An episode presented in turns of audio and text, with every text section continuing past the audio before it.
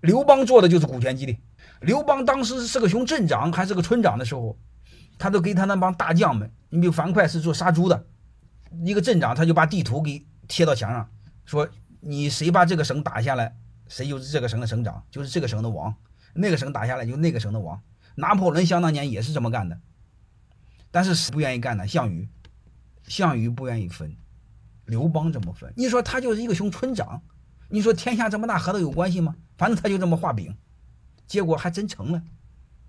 英国女王想当年也是这么画的，英国女王把地球放在这个那个一帮土匪、黑社会前头，说你们一帮混蛋，你们在英国犯了错误了，所以第一个选择在英国把你关到监狱里，在国外呢你们抢土地，然后我就给不判你刑，但是国外抢土地呢，你谁抢的，我就给你发个房产证。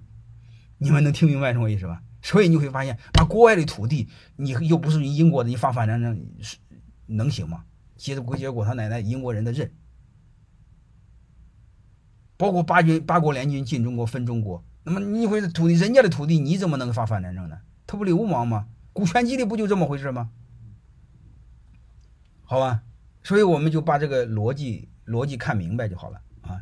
所以股权激励的底层的东西就是画饼，然后把饼做大。